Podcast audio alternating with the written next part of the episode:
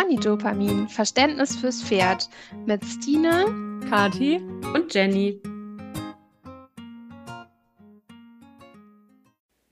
Hallo ihr Lieben, herzlich willkommen zu einer neuen Folge von Pony-Dopamin. Heute mit mir alleine, also Jenny. Ähm, denn die anderen beiden liegen leider krank flach und haben keine Stimme und gute Besserung an dieser Stelle. Deswegen müsst ihr heute mit mir Vorlieb nehmen, aber das kriegen wir schon hin.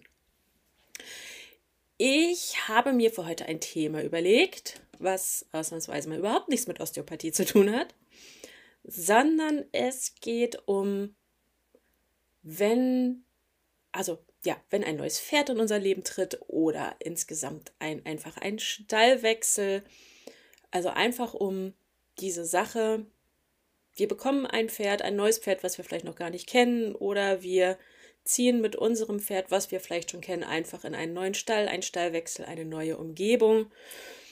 Und aus den letzten 30 Jahren mit Pferden weiß ich aus ganz, ganz vielen Richtungen, dass das häufig gar nicht so einfach ist, wie das anfangs klingt.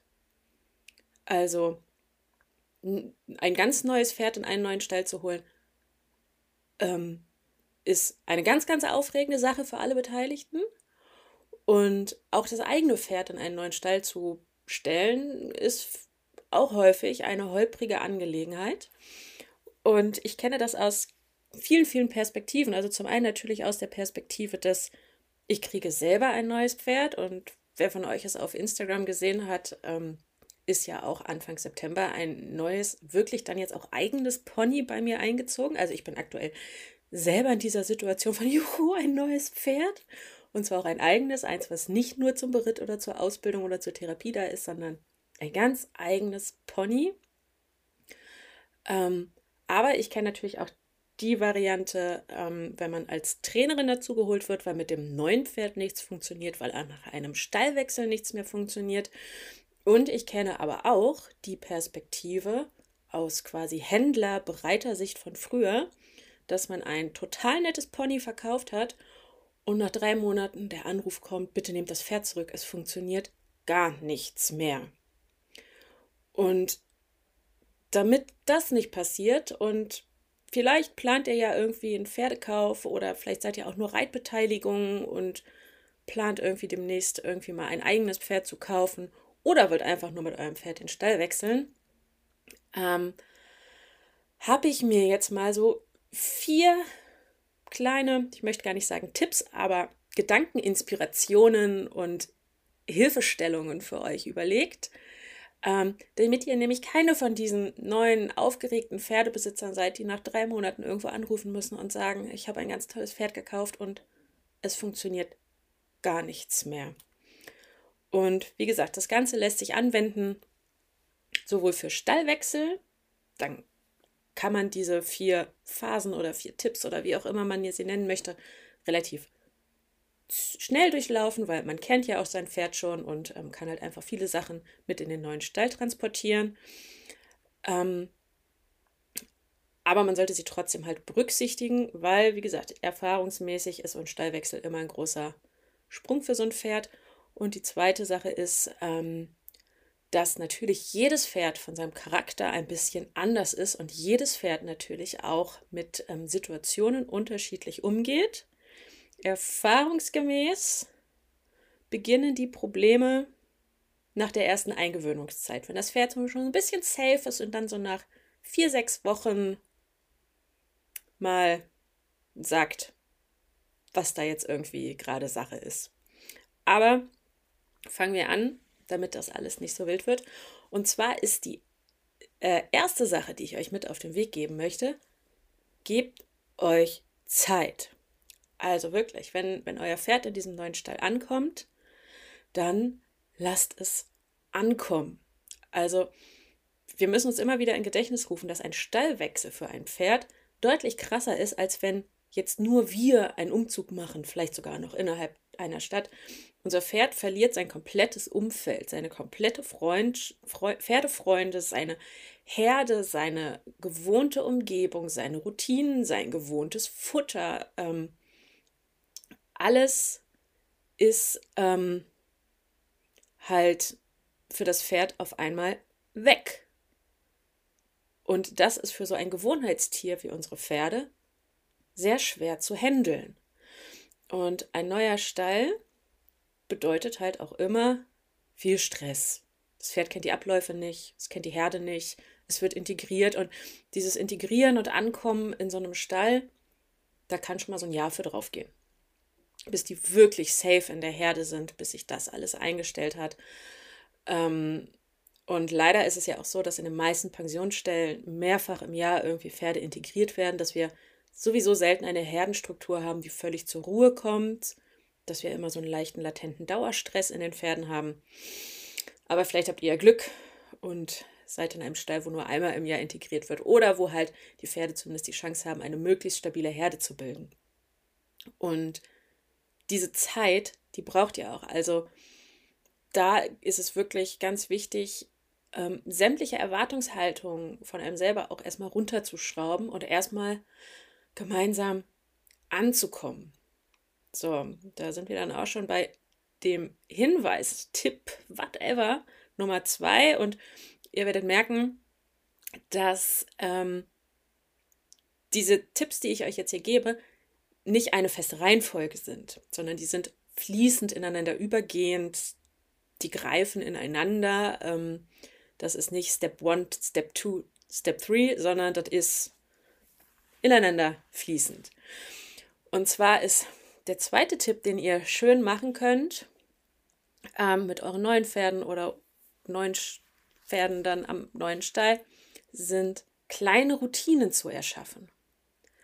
Auch die hängen ein bisschen vom Pferd ab. Wenn ihr natürlich gerade ein Wildpferd aus, keine Ahnung, ein völlig rohes Pferd aus, aus Island oder Spanien oder sowas hat, was eigentlich Menschenkontakt noch gar nicht kennt, dann sieht diese kleine Routine vielleicht erstmal so aus, dass ihr jeden Tag eine Stunde bei eurem Pferd im Paddock sitzt und überhaupt erstmal eine Kontaktaufnahme herstellt.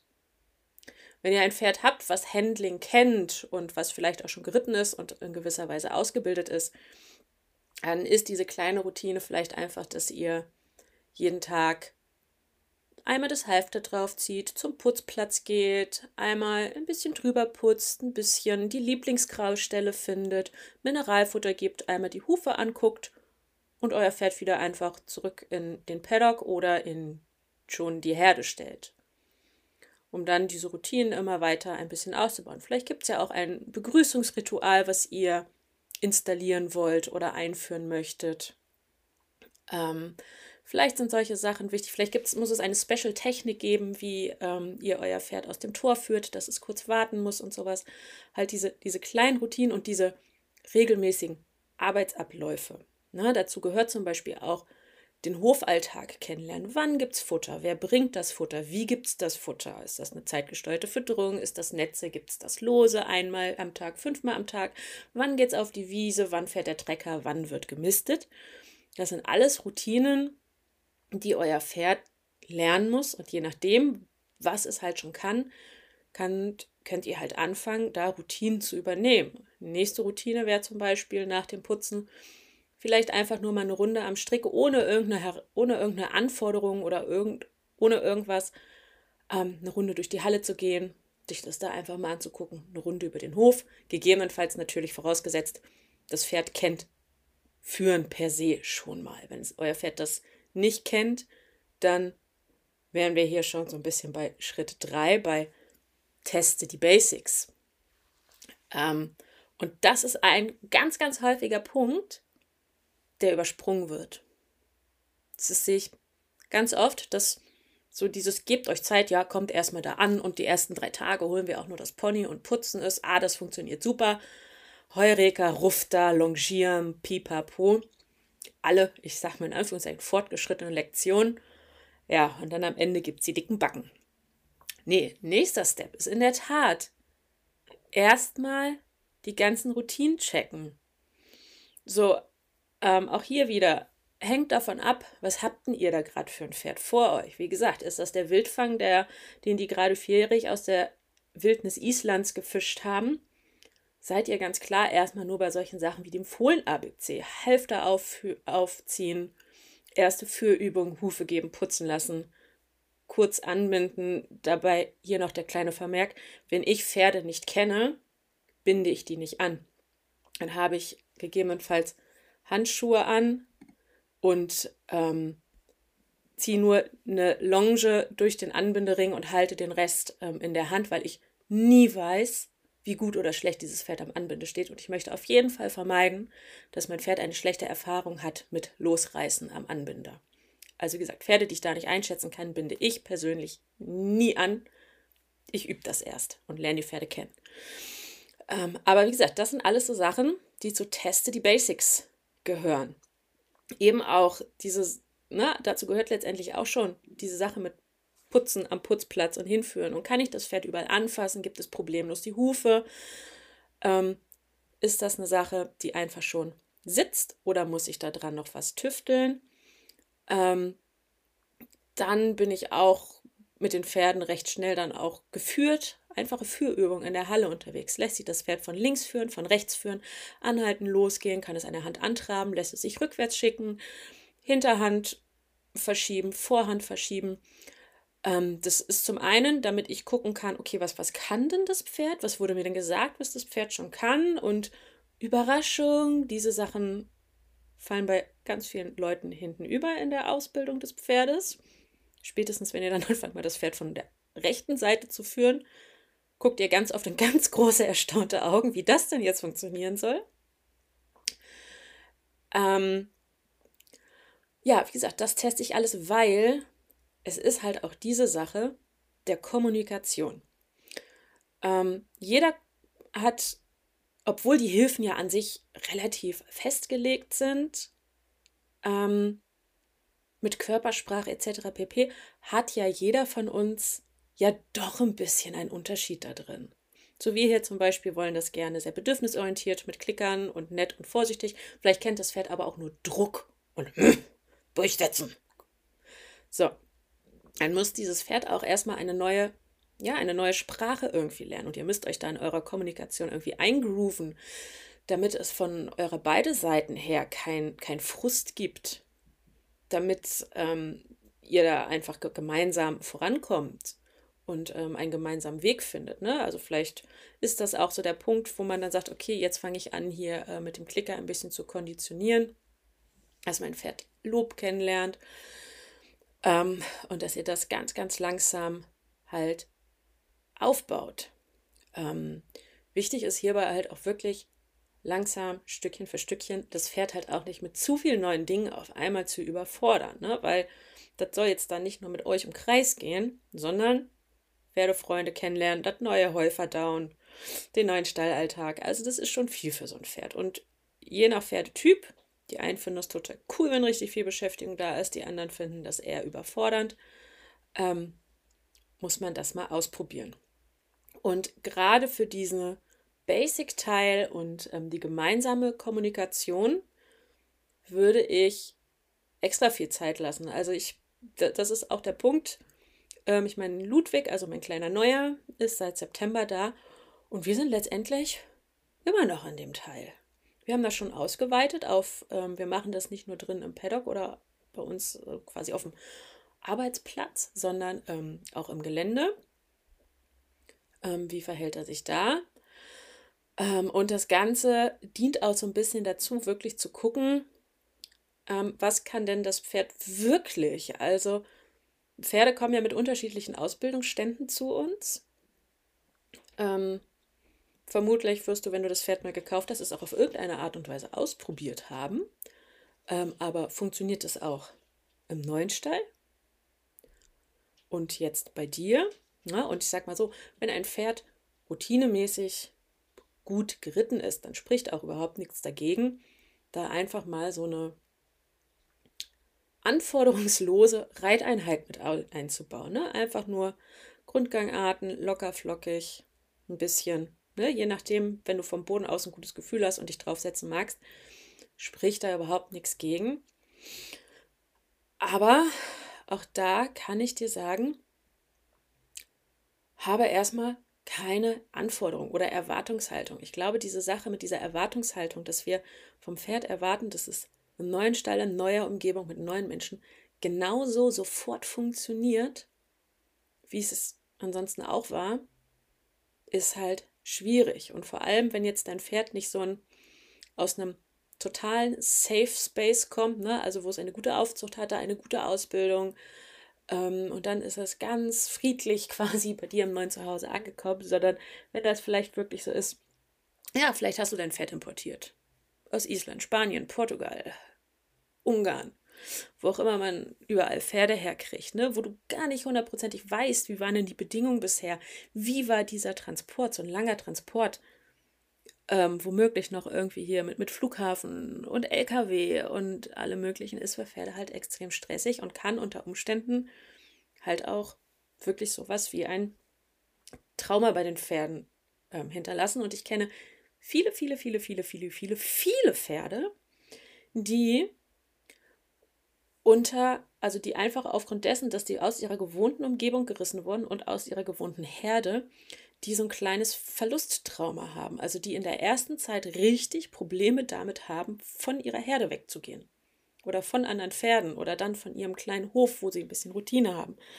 Auch das muss man ganz speziell üben und ganz sachte aufbauen, um halt die Pferde damit nicht zu überfordern und ihnen immer wieder zu sagen, hey, guck mal, du bist in Sicherheit, alles ist schön, alles ist gut, du hast alle Zeit, die du brauchst.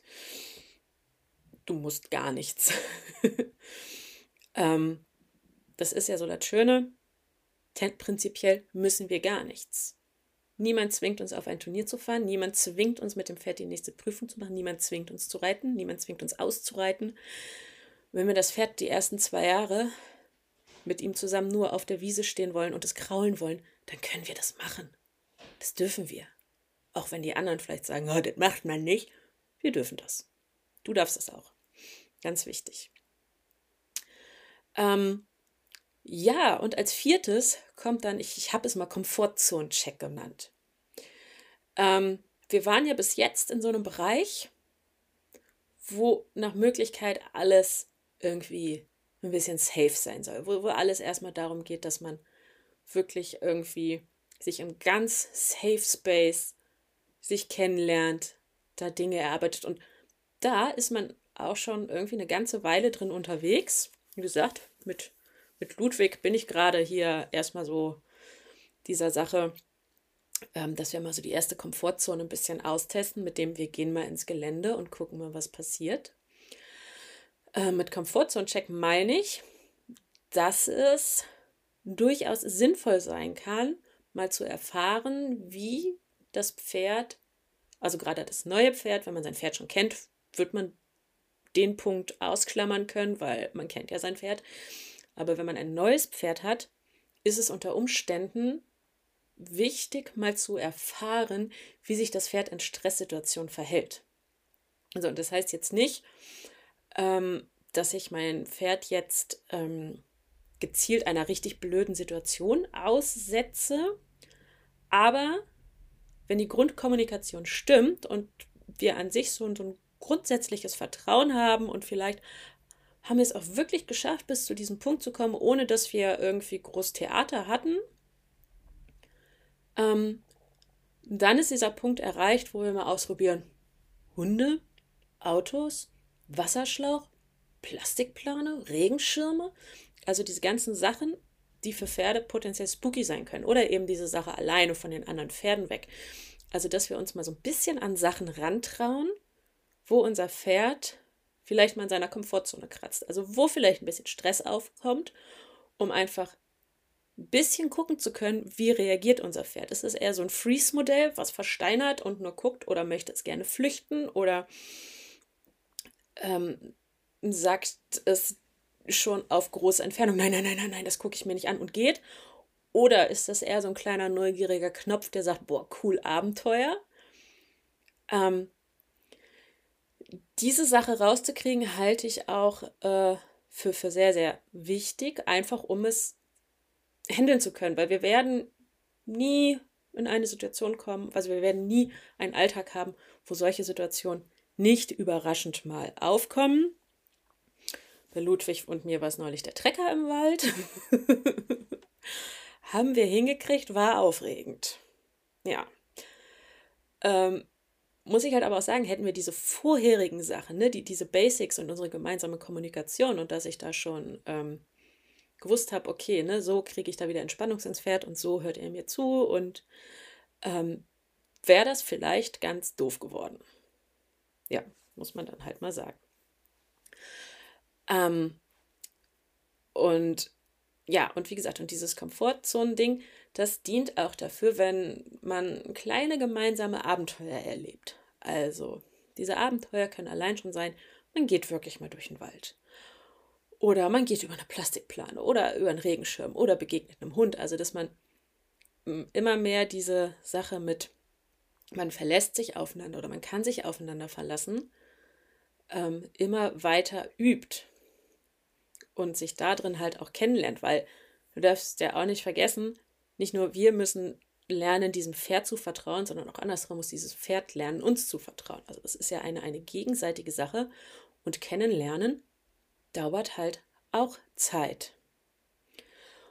Und dieses Ding mit der Zeit ist halt wirklich, glaube ich, das, wo es am häufigsten dran scheitert.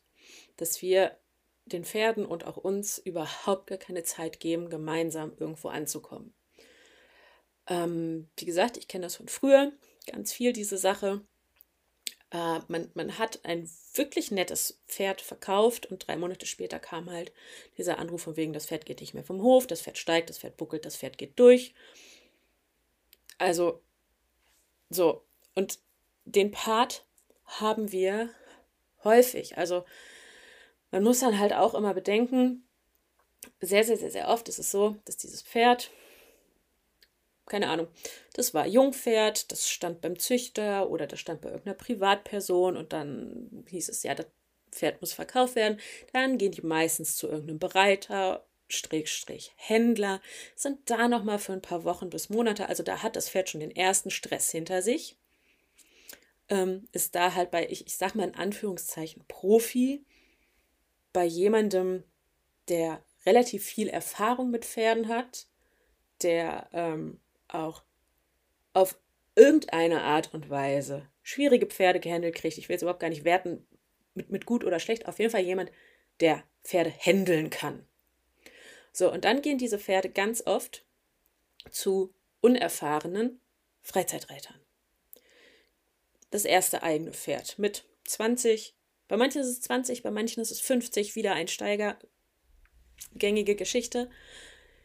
Ähm, und dann ist ganz, ganz oft diese Sache, dass Mensch und Pferd mit dieser Situation völlig überfordert sind, ähm, weil der Mensch davon ausgeht, ah, ich habe ja ein gut gerittenes Pferd gekauft, beim Probereiten war das so lieb, das ist jetzt hier zu Hause, funktioniert das alles genauso.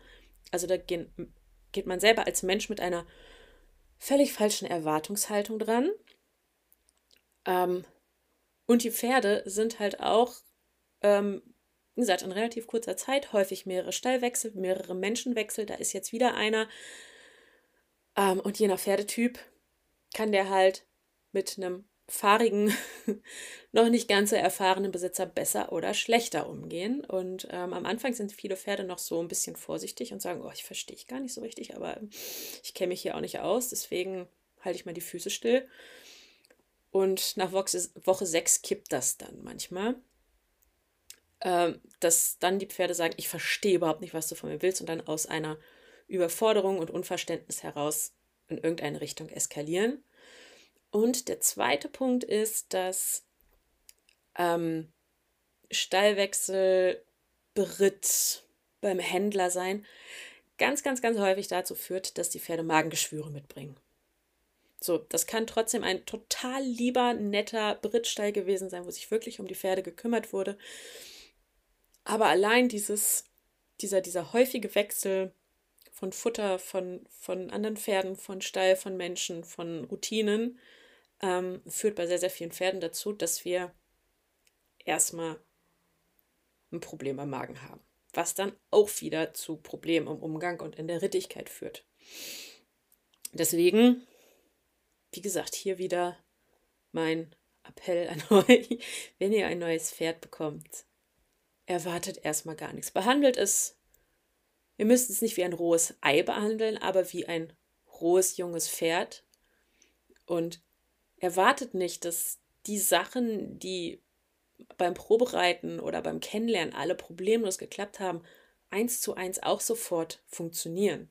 Wenn sie funktionieren, freut euch, aber haltet die, die Ansprüche und die Erwartungen erstmal ganz niedrig. Gebt nicht gleich Vollgas, nutzt es nicht aus, wenn euer Pferd direkt funktioniert, sondern macht trotzdem ein bisschen langsam, weil erfahrungsgemäß funktioniert es dann längerfristig. Ähm, besorgt euch vielleicht auch jemanden, der das Pferd begleitet, was ich früher immer gerne gemacht habe mit Verkaufspferden, dass ich Pferd und Reiter immer gerne eine Zeit lang so, ja, genau, diese ersten drei kritischen Monate begleitet habe, weil dann läuft das meistens ganz gut. Ähm, wenn ich den quasi so eine Bedienungsanleitung, weil ich kannte ja das Pferd schon ein paar Wochen oder auch Monate, ähm, eine Bedienungsanleitung mitgeben konnte. Ähm, also wenn ihr dazu die Möglichkeit habt, vom Vorbesitzer oder vom vorherigen Bereiter da einfach ein paar Tipps und Tricks zu diesem Pferd noch mitgeliefert zu kriegen, ähm, ist das eine gute Sache und erleichtert es ganz, ganz, ganz viel.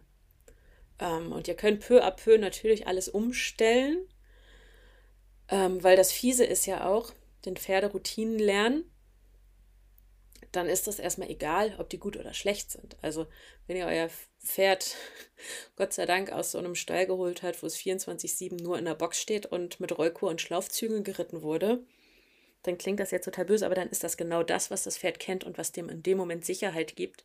gibt.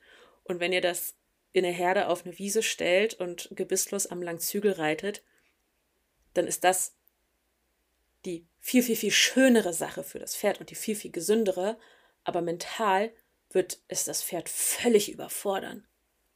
Also deswegen ge gebt euch da Zeit, gebt und nein, auch wenn ihr so ein Pferd holt, ihr stellt es natürlich nicht in die Box und reitet es weiter mit Schlaufzügeln, aber ihr habt im Hinterkopf, dass ihr da einfach ganz langsam vorgeht und auch die Seele ankommen lasst und nicht nur den Körper.